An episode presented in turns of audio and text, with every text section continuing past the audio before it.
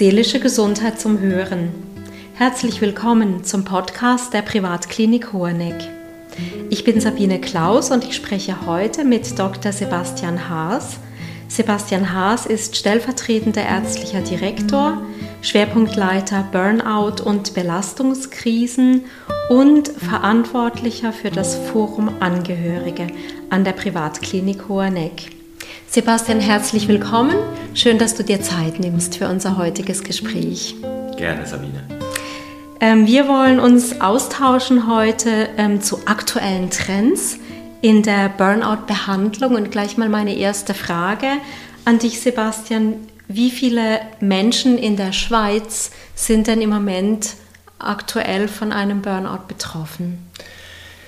Das ist leider in Zahlen schwer zu fassen. Eine ähm, Zahl, die mir kürzlich begegnet ist im Rahmen des sogenannten Job-Stress-Index. Das ist eine Untersuchung, die äh, alle zwei Jahre wiederholt wird bei einem anonymen Kreis von etwa 3000 Befragten.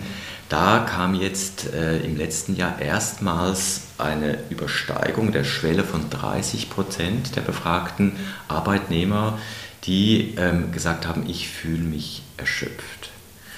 Und Erschöpfung ist ja das Kardinalsymptom dieses Burnout-Syndroms, dieses Phänomens.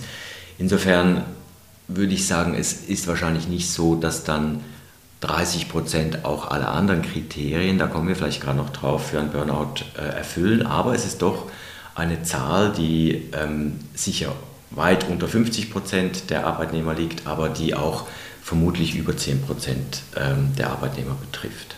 Und in diesem äh, Job-Stress-Index sind nur Menschen ja eingeschlossen, die in, in, also in einem Arbeitsprozess stehen. Richtig. Das sind beispielsweise Menschen, die Angehörige pflegen oder die zu Hause aktiv sind, sind da nicht eingeschlossen, gell? Sind da üblicherweise nicht eingeschlossen. Das ist eine anonyme Befragung, die online erfolgt.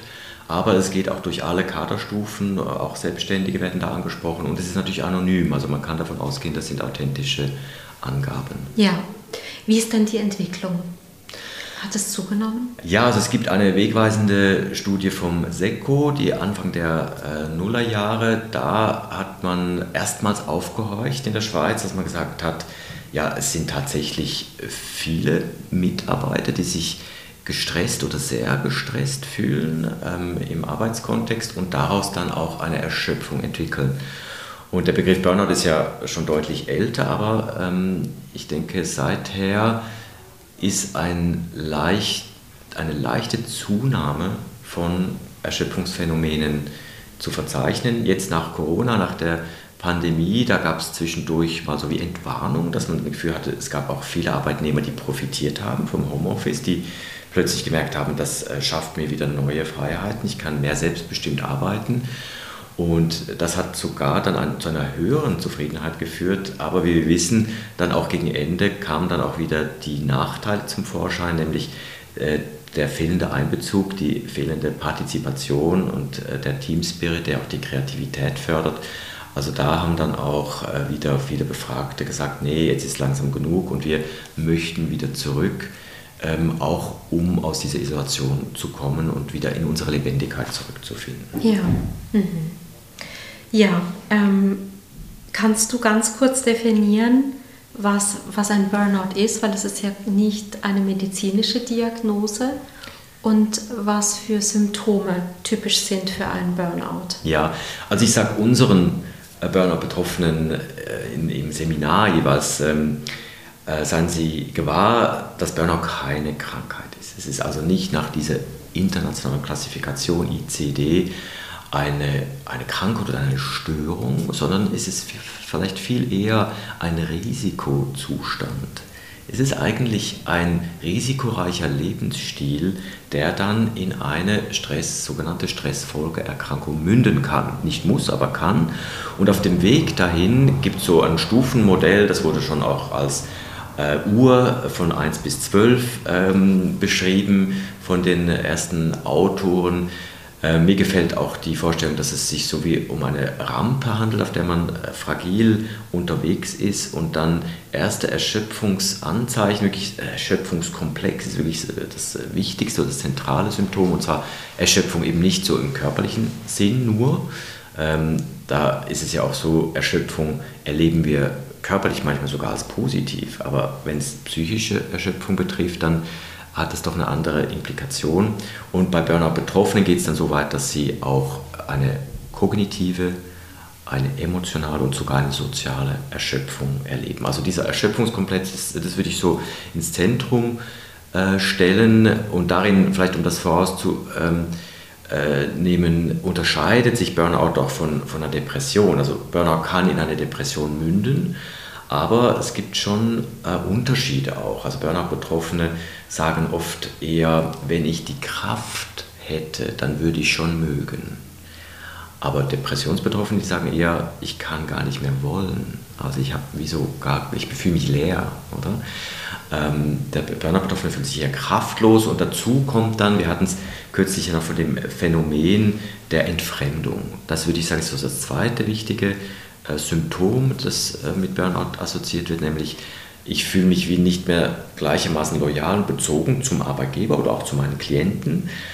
Und das kann dann führen bis hin zu einem sogenannten Zynismus. Also das ist dann das, was äh, der Herr Freudenberger in seiner Erstpublikation so eindrücklich beschrieben hat, dass seine, sein Team, für das er zuständig war, plötzlich angefangen hat, über die Klienten ähm, negativ zu sprechen. Also so in eine zynische Haltung zu kommen und das wäre dann eins dieser Alarmzeichen, wenn man über Kunden oder in unserem Fall Patienten negativ spricht. Ja. Ähm, wie kann man sich denn selber schützen? Also wenn man selber merkt, ich fühle mich erschöpft, ähm, ich ziehe mich zurück aus Sozialkontakten. Wie, was kann man dann tun als Betroffener? Also ich würde sagen, das Wichtigste ist erstmal das anzuerkennen, dass dem so ist, das nicht wegzudrücken und wegzureden oder sich ähm, auszumalen, dass man einfach mal wieder einen guten Schlaf braucht oder ein verlängertes Wochenende und dass es dann wieder kommt, sondern dass man vielleicht sogar eine Haltung einnimmt, dass wir unserem Körper oder unserem Gesamtorganismus eine sogenannte Erschöpfungskompetenz zugestehen und uns sagen können, ja, der Körper schützt uns auch, indem er diese Erschöpfungssignale aussendet, davor, uns zu überfordern. Also wenn wir über lange Zeit diese sogenannten Minusgeschäfte eingehen, dass wir mehr investieren energetisch, als wir zurückbekommen, dann reagiert auch der Körper. Und sich zu schützen heißt natürlich zu an, an, anzuerkennen, auch dass es Grenzen gibt, dass der Körper einem Grenzen setzt und dass man selber aber an den Punkt kommen muss, den Körper auch davor zu bewahren, dauernd diese Grenzsignale aussenden zu müssen. Was würdest du jetzt ähm, Leuten, die im Arbeitsprozess stehen, die beispielsweise mitten in einer Projektphase sind und die merken, sie können eigentlich nicht mehr und fühlen sich aber sehr verpflichtet dem Projekt gegenüber oder den Kunden gegenüber, was würdest du solchen Menschen raten? In diesem, in diesem, in diesem Arbeitsflow, in dem sie ja drin sind.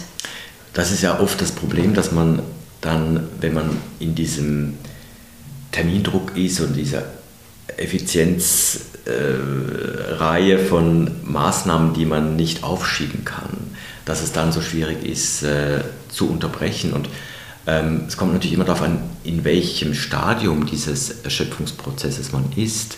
Weil am Anfang ist es tatsächlich so, dass ähm, ein Timeout oder eine Frist, die verlängert wird oder eine zusätzliche Ressource, die man für sich ähm, einfordert, dass das auch mal entlasten und helfen kann. Wenn aber die Batterien, sage ich jetzt schon mal so leer sind, dass, ähm, dass es eben schon zu diesen Begleitphänomenen wie eben Entfremdung, vielleicht Zynismus oder auch, was ich sehr oft höre, dieses Gefühl von, ich krieg's einfach nicht mehr auf die Reihe. Also Burnout-Betroffene in einem späteren Stadium, die sagen zum Beispiel, wenn ich eine E-Mail schreibe, das habe ich früher so schnell von der Hand, jetzt brauche ich eine halbe Stunde. Und ich kann mich nicht mehr entscheiden. Ich weiß nicht, soll ich so formulieren, soll ich es anders formulieren. Und dann gehen natürlich all diese Dinge noch viel länger. Und das macht einem dann, ähm, da spreche ich jeweils von diesem Hamster im Rad, der, der einfach nicht mehr vorwärts kommt, der sich einfach um sich selber dreht. Und wenn man dann einen Schritt neben sich oder hinter sich machen kann und sagen kann, du, ich glaube, auf diese Weise hilfst du auch dem Projekt oder dem Betrieb im Moment nicht mehr. Dann gibt es nichts anderes als das Gespräch suchen mit dem Chef, mit dem Projektleiter, mit den zuständig Verantwortlichen und einfach das offen zu legen um gemeinsam nach einer Lösung zu suchen. Gehört sehr viel Mut dazu.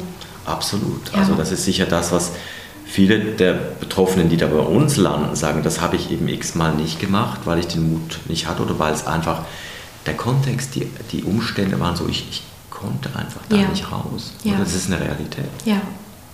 Wenn es dann tatsächlich nicht mehr selber geht und die Menschen kommen dann zu uns in die Hoheneck und lassen sich behandeln, wie kann man sich so eine Burnout-Behandlung vorstellen? Also zunächst, glaube ich, braucht es wirklich viel Überwindung. Burnout-Betroffene sind wahrscheinlich die Patienten, Patientinnen und Patienten, die am längsten brauchen, anzuerkennen, dass sie jetzt mal wirklich in der Patientenrolle sind. Also da spielt am Anfang viel Schuld und manchmal auch Scham mit, überhaupt derjenige zu sein, der jetzt irgendwie nicht mehr kann, vielleicht im Selbsterleben auch sich als gescheitert äh, erlebt und den Betroffenen da abzuholen, das ist sicher die Hauptaufgabe in der ersten Phase, begleitet natürlich durch die, wir sagen, Revitalisierung und, und ähm, Stärkung durch Entlastung.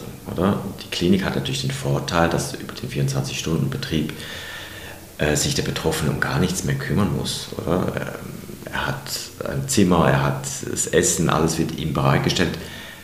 Es ist gut, wenn er an dem Programm teilnimmt und das ist übrigens auch etwas, was Burnout-Betroffene dann immer machen. Die sind sowas von beflissen, weil sie gewohnt sind, in solchen Organisationen auch zu funktionieren. Deshalb sind sie oft auch unsere Vorzeigepatienten, die alles mitmachen, aber auch kritisch sind, aber vor allem natürlich kritisch zu sich selber. Und diese Selbstkritik hat natürlich Hintergründe und das ist dann eigentlich, wenn man so will, die Vertiefung und die Kernphase der Behandlung, wo es um die inneren Muster geht. Also die sogenannten Antreiber wie Perfektionismus oder übermäßiges Kontrollbedürfnis oder nicht Nein sagen können, verstärktes Harmoniebedürfnis, all diese sogenannten Stressverstärker, die gehören dann im Detail analysiert und das ist ein schwieriger, manchmal auch von Rückschlägen gekennzeichneter Prozess, der den Betroffenen nicht leicht fällt und wo sie einfach in allererster Linie Vertrauen brauchen. Sie brauchen das Vertrauen in uns, in die Strukturen, dass wir sie auch halten, wenn es schwierig ist und wenn es schmerzhaft ist, sich sozusagen in den Spiegel zu schauen. Mhm. Was würdest du sagen, was machen, also was ist der Unterschied der Burnout-Behandlung bei uns zu anderen Institutionen, die ja auch beziehungsorientiert arbeiten, auch sehr gute Konzepte haben? Was macht, was, was ist hier das Besondere? Also ich glaube, was Patientinnen und Patienten hier besonders schätzen, ist einfach im Grunde das Ambiente. Und da gehört natürlich nicht nur die Lage dazu, die sicher privilegiert ist, da können wir nichts für. Es ist einfach ein wunderschöner Ort, wo man zur Ruhe kommen kann und wo man auch vielleicht so dieses Gefühl hat von, jetzt darf ich mir mal schauen. Also ich werde, ich werde nicht sozusagen ähm, irgendwo versorgt, oder? Wo es dann vielleicht auch noch andere, äh, vielleicht viel schwerer kranke Patienten hat, sondern ich bin auch wie unter meinesgleichen. Und das ist sicher ein großer Vorteil. Was inhaltlich Konzeptionelles betrifft, da kenne ich jetzt äh, die Partnerkliniken, die auch jetzt sich auf Burnout äh, fokussieren, nicht, äh, nicht so gut, dass ich jetzt sagen könnte, wir machen irgendwas anders oder besser, sondern ich glaube, letztlich, wenn die Grundbedingungen, das Vertrauensverhältnis, der Plausibilität, wie wir das nennen, diese Kontextfaktoren, wenn, wenn, wenn wir als Fachpersonen als kompetent wahrgenommen werden, wenn das gewährleistet ist, dann kann ein Burnout-Betroffener in jedwelcher Klinik profitieren. Mhm. Es gibt ja so einige ähm, neue Trends im Bereich Burnout-Behandlung. Eines davon ist Biofeedback. Wie sind da deine Erfahrungen mit dem Einsatz von Biofeedback? Ich durfte es ja selber ausprobieren. Wir haben es hier eingeführt und ich war also absolut fasziniert, wie erhellend es ist zu erleben, wie die Hautleitfähigkeit, die natürlich über Sensoren messbar und dann auch sichtbar wird über den Bildschirm, wie die sich verändert, nur schon, wenn ich selber einen negativen Gedanken habe. Also dass eigentlich unser Körper unglaublich transparent ist nach außen, eben wenn man die geeigneten Messmethoden hat, und dass wir dieses sozusagen äh, diese Signalgebung ähm, oder dieses in dem Sinn sichtbar machen von biologischen Parametern nutzen können, um den Betroffenen aufzuzeigen, ja, es bringt tatsächlich etwas, zum Beispiel Achtsamkeits- oder Entspannungsmethoden zu lernen oder auch kognitives Training, ähm, Bewegung, Sport oder auch ein gesunder Schlaf. All das hat Auswirkungen und die sind messbar. Und indem sie messbar und sichtbar werden und es ja auch neuerdings ähm, Messmethoden gibt, die man dann auch im Alltag nutzen kann, also mit so Apps auch, mit Fingersensoren, die dann jeder Betroffene in seinen Alltag mitnehmen kann, hat das auch eine ungeheure Nachhaltigkeit. Ich könnte mir vorstellen, dass das sehr gut ankommt, gerade bei Burnout-Patientinnen und Patienten, die ja zum großen Teil technikaffin sind mhm. durch ihre Arbeit. Richtig. Mit der IT. Ja. Und dass deshalb die Akzeptanz relativ hoch ist. Stimmt das? Das ist absolut so, dass, dass gerade dieses Sichtbarmachen, also zum Beispiel die ähm, Herzratenvariabilität, das ist ein Parameter, der etwas über chronischen Stress aussagt, äh, das sichtbar zu machen und damit zu spielen und zu merken, nur schon wenn ich zum Beispiel ähm, singe oder andere äh, beruhigende Töne von mir gebe, dann verändert sich meine Herzratenvariabilität in eine positive Richtung. Also die nimmt ab. Und das kann ich selber beeinflussen. Also ich kann aktiv etwas dafür tun, dass mein ventraler Vagus, das ist der Teil des vegetativen Nervensystems, den wir selber beeinflussen können, dass ich den im Alltag selber beruhigen kann. Ich kann mich mhm. also selber nicht nur befähigen, sondern ich kann mich selber achtsam in eine Entspannung hineinversetzen. Und das völlig unabhängig von dem, was von außen äh, mir abverlangt wird. Mhm. Und das zu erlernen, das ist gar nicht so schwierig. Und die Betroffenen zu ermutigen, diese Dinge auch wirklich äh, in, zu integrieren in ihren Alltag. Ich glaube, das, das ist unsere Aufgabe, dass sie etwas mitnehmen. Manche spreche ich auch von so einem Toolbaukasten, dass sie wirklich etwas bei sich haben, dass wenn, wenn sie eine, eine strenge Sitzung oder einen eben äh, belastenden äh, Termindruck vor sich haben, dass sie aktiv etwas tun können, um sich besser gesünder zu regulieren. Ja, und was man messen kann, kann man besser managen. So ist es, ja. ja. Mhm. Mhm.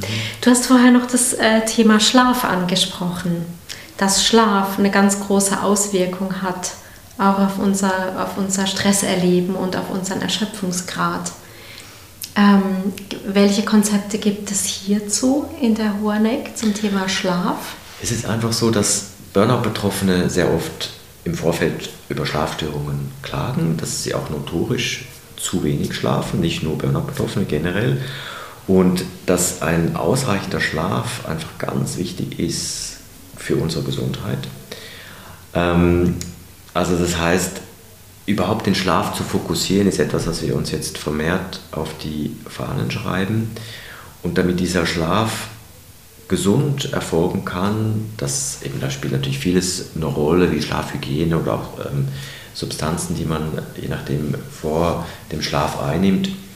Ähm, Gibt es Verfahren wie zum Beispiel die Schlafrestriktion, wo man ganz gezielt ähm, später zu Bett geht oder weniger schläft, um eben den ganzen Organismus wieder auf mehr ähm, physiologischen Schlaf einzustimmen.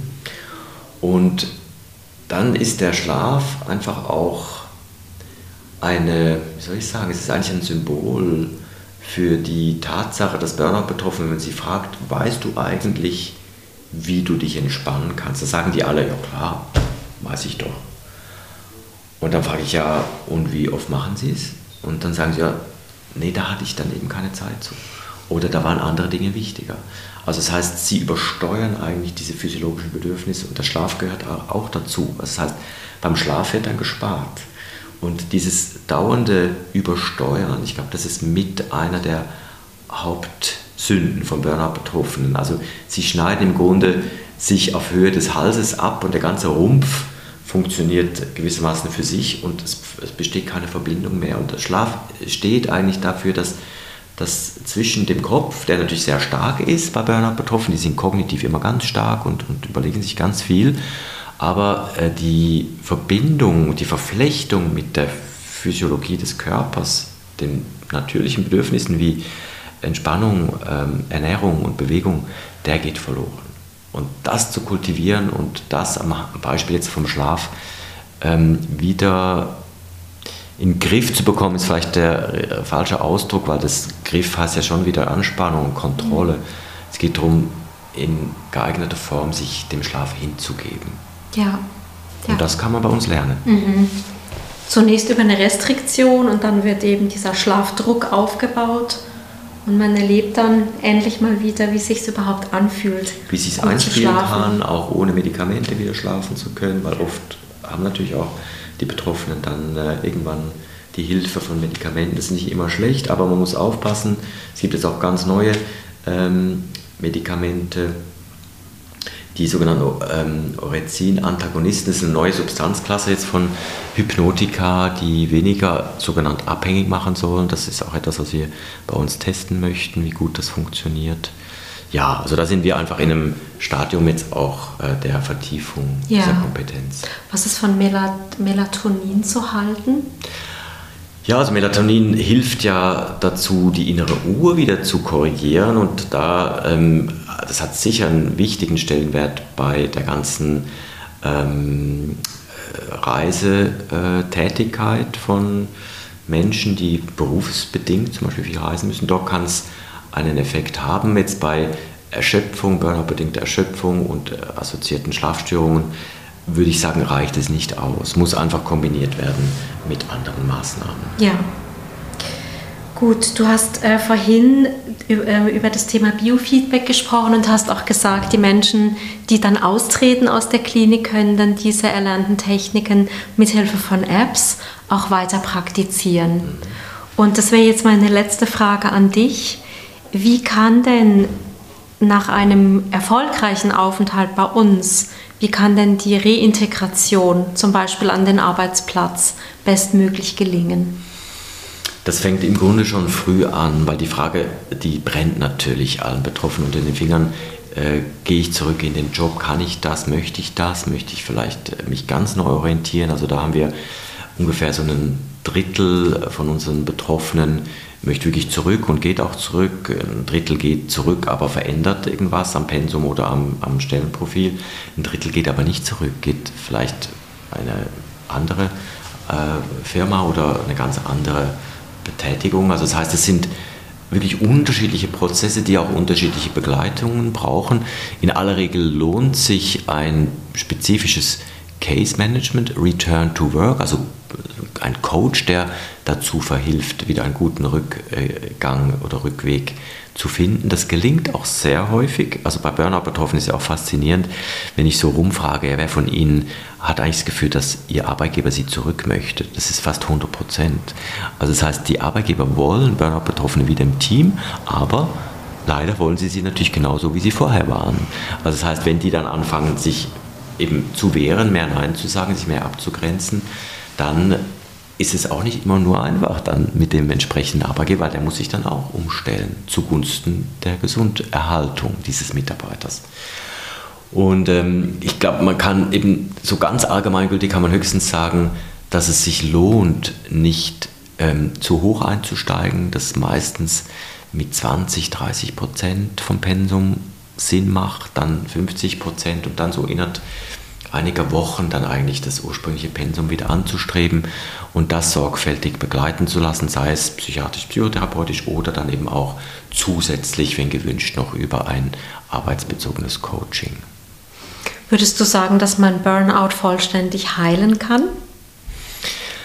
Ja, also was ich manchmal sage und was die Betroffenen auch ähm, stutzen lässt, ist, dass ich in den Raum stelle, dass ein Burnout deutlich länger braucht als zum Beispiel eine Depression. Depressionen sind ja in der Regel selbstlimitierend. So innerhalb sechs Monaten klingt eigentlich eine depressive Phase oft meist von selber ab. Burnout hat man bis zu 18 Monaten in sich. Und zwar deshalb, weil wir solche Gewohnheitstiere sind. Weil die Umstellung von all dem, was wir jetzt heute diskutiert haben, braucht Zeit. Wir sind Gewohnheitstiere, wir haben unsere Muster, wir haben unsere Rhythmen und das umzustellen, das ist eigentlich eher so mit zwei Schritt vor einem zurück zu erreichen. Und weil der Prozess Zeit braucht und Geduld braucht, Geduld vor allem mit sich selber, würde ich meinen, man kann sich insofern erholen, dass die Energie wieder ganz da ist, dass auch die Konzentrationsfähigkeit wieder da ist, dass oft länger braucht als die Erschöpfung. Und dass vielleicht auch jemand dann sagen kann, ich hatte früher einen Burnout und ich erachte mich aber heute als deutlich weniger gefährdet. Aber ich würde wahrscheinlich so weit gehen zu sagen, es ist niemand gefeit. Weder die, die noch nie eins hatten, oder auch die, die schon mal eins hatten. Ja, das heißt, Achtsamkeit im Alltag ist gefragt, sich Sorge tragen, damit es gar nicht so weit kommt. Vielen Dank, Sebastian, für das sehr aufschlussreiche Gespräch. Sehr gerne, Sabine.